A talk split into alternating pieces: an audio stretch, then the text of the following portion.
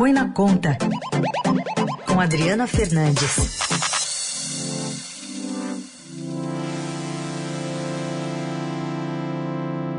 Oi, Adri, bom dia.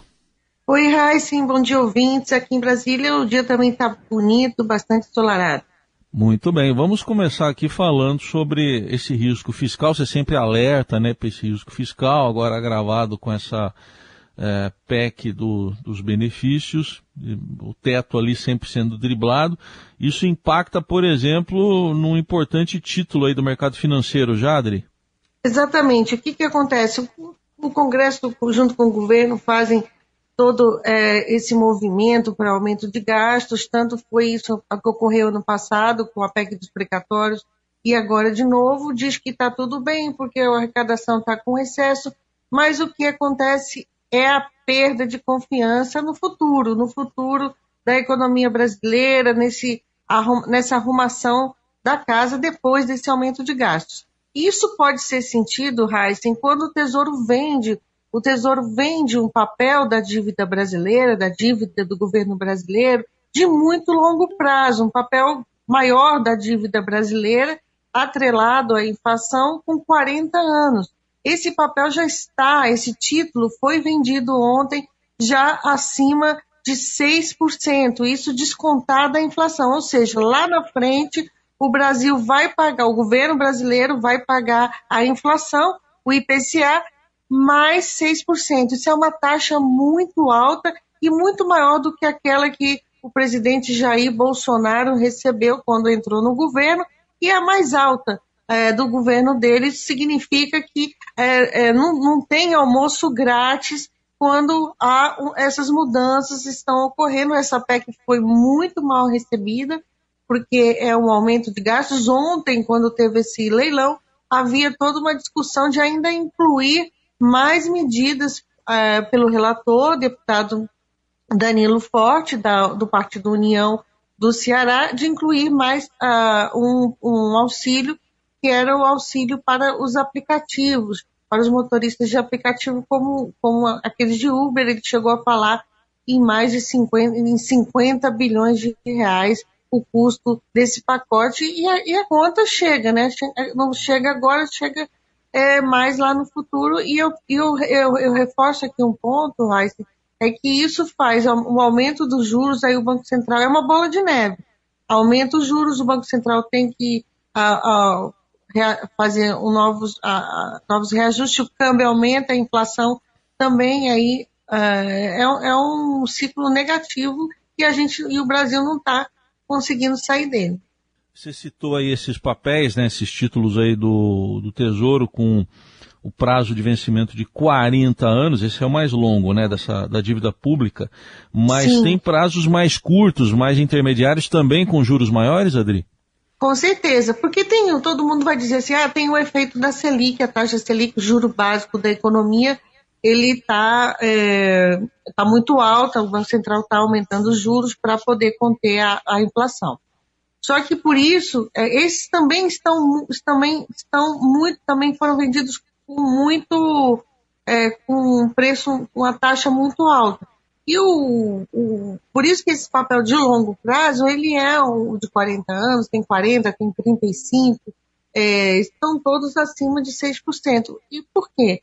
Porque você tira todo é, o efeito desse ciclo de alta que a gente tira o efeito, assim, ele não, ele não, ele, ele é o futuro, é como o investidor está vendo o futuro. Era natural o investidor esperar que essa taxa fosse menor do que a gente está vendo agora, do que a taxa de curto prazo, porque lá na frente não se espera que o Banco Central é, vá controlar a inflação, que a situação melhore. E não é isso que os investidores estão vendo. Há uma desconfiança com o futuro é, e a gente está vendo num, num cenário é, do, um, um cenário global de uh, medo, de temor da, da recessão, de recessão global.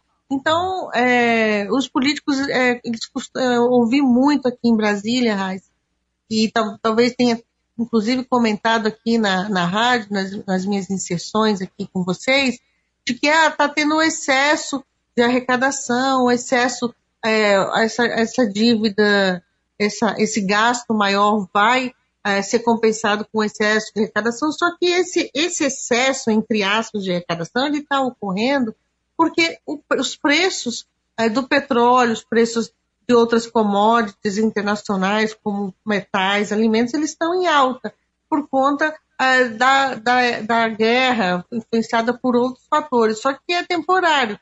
Então, não significa que essa, essa arrecadação vá continuar. O mesmo vale para as medidas que estão sendo adotadas de redução de tributos. Então, é um cenário difícil, um cenário complexo, e o pano, mais uma vez, com um pano de fundo aí das eleições, e o Congresso faz todo esse atropelo, inclusive atropelo na votação. Estamos vendo uma discussão é, de ontem para hoje, a oposição é, tentando a oposição que votou favorável no Senado, tentando aí segurar um pouco mais a votação na Câmara dos, dos, dos Deputados da PEC é, Kamikaze. Essa PEC, por enquanto, são 41 bilhões de reais que serão injetados na economia nesses últimos meses do ano. É, é uma PEC claramente é, eleitoral com um discurso de que é para ajudar a população mais pobre. O, Adri, você citou no início aí essa taxa aí de mais de 6%, é, mas no, do, do, dos títulos, mas no, o próprio governo Bolsonaro chegou a ter taxas menores e agora está se comparando ao final do governo Dilma? Exatamente, no final do primeiro mandato do governo Dilma, ela já, é, já estava nessa, inclusive uma taxa semelhante, eu peguei esses dados semelhantes a, do, do governo Dilma Rio. Rousseff se aproximando da taxa que, que, que, se viu na época do impeachment da presidente Dilma. Ainda não está, mas o risco, o risco tem aumentado, tem também um, um, um ativo que chama CDS, que é uma, um, uma, uma proteção que os investidores compram no caso de calote é, de um papel, de uma dívida que eles tenham do governo. Esse CDS do Brasil, esse, esse risco, que é, é como se fosse é o, é o, risco, é o prêmio de risco, é, do, o risco que o Brasil tem, que é visto como dos investidores também ah, subindo, é, de, subindo muito já acima de 300 pontos nos últimos, nos últimos dias. Então, é, mostra que o investidor vê risco